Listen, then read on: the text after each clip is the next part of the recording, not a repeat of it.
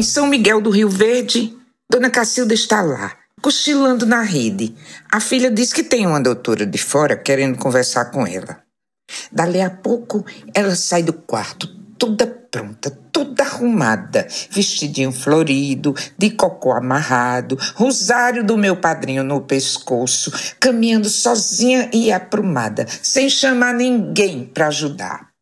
Senta-se na sala, fica me olhando, o olho amarelo, matreiro, sei que por dentro ela está se rindo de mim.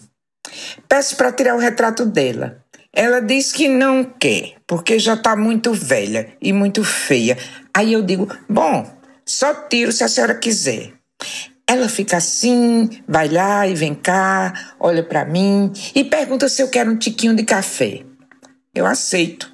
O café vem e ficamos assim, um pedaço, sem assunto. Aí eu consigo que ela vá para a varanda e faço a foto. Dona Cacilda, 93 anos. Foi ao médico pela primeira vez, somente aos 72, porque levou um tiro. Uma bala perdida atingiu na coxa durante uma briga na rua. A ferida infeccionou, ela teve febre, pensou que ia morrer. Aí meu padrinho apareceu junto da rede com a batina e o chapéu, todinho ele. Ela chegou a contar os 18 botões que ele tinha na batina. E ele disse que ela ia ficar boa. Ficou. Até os 90 anos tinha todos os dentes e nunca usou óculos. Acorda todo dia às quatro, ainda com escuro, para nadar no rio que passa nos fundos do terreno. E me conta histórias de cangaceiros ferozes, mulheres decididas e moças brincalhonas. Hoje quero contar algumas histórias do sertão. Todas verdadeiras, ou mais ou menos verdadeiras, ou quase verdadeiras, ou então fazendo parte daquela categoria literária que chamamos de verdades inventadas. Este é o podcast Umas e Outras, e eu sou Clotilde Tavares, escritora, vivendo em Natal, Rio Grande do Norte. Esta cidade tão linda, tão inefável, onde, se você prestar bem atenção nas tardes azuis do verão, vai escutar o farfalhar das asas dos anjos. Vicente está descarregando a mercadoria do lombo dos jumentos em frente ao armazém. A mulher, Josefa, oito meses de gravidez, vê a tropa de homens fortemente armados que se aproximam.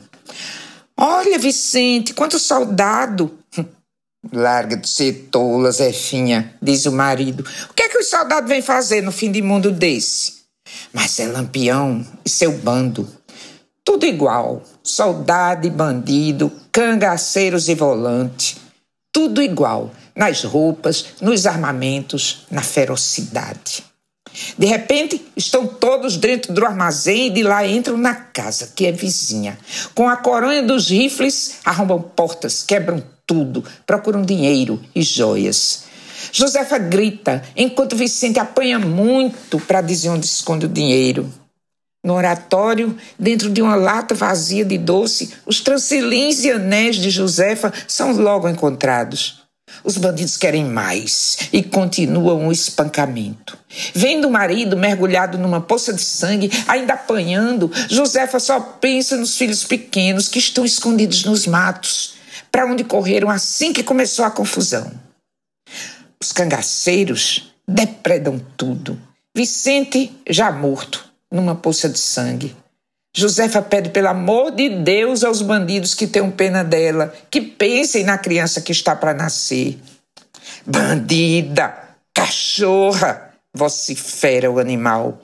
Aponta o rifle para ela e dispara.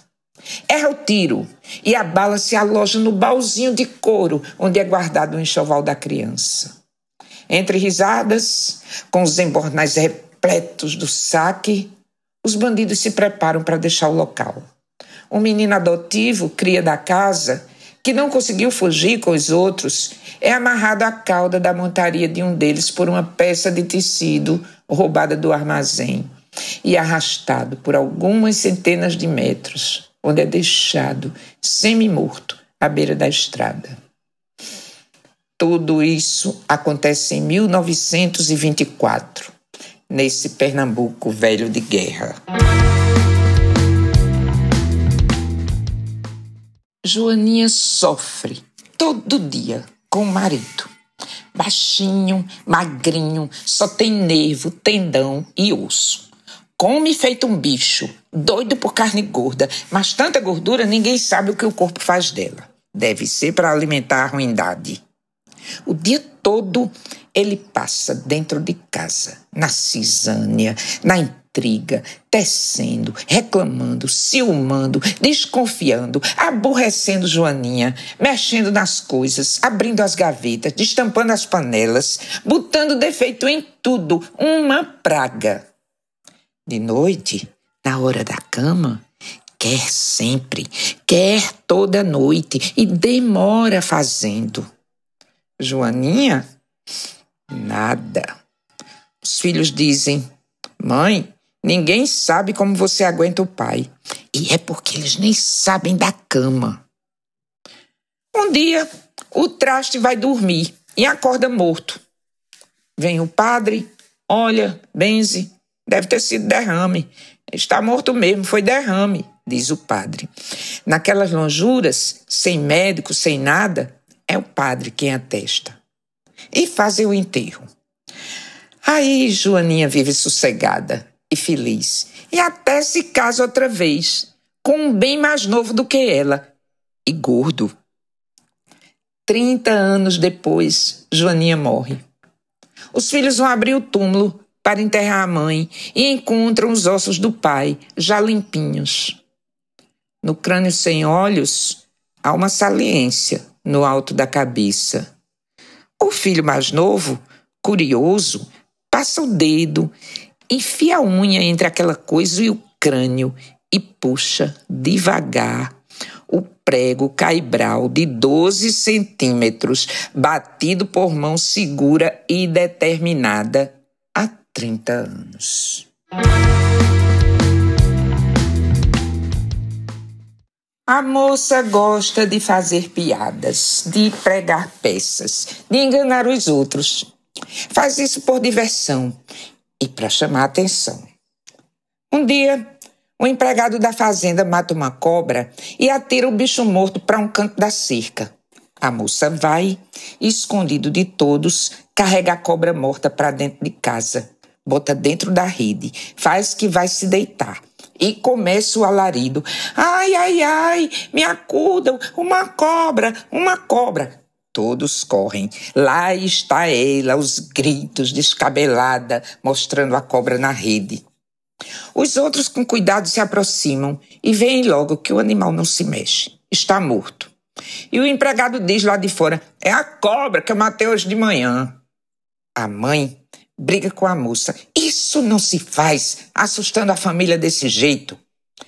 A cobra é retirada, a moça fica rindo-se pelos cantos do susto que pregou em todos. Vai na cozinha, bebe um copo de água, dá uma volta pela casa, pega o bordado e vai sentar na varanda. O casamento está perto, o noivo mora longe e ela se distrai, bordando o enxoval.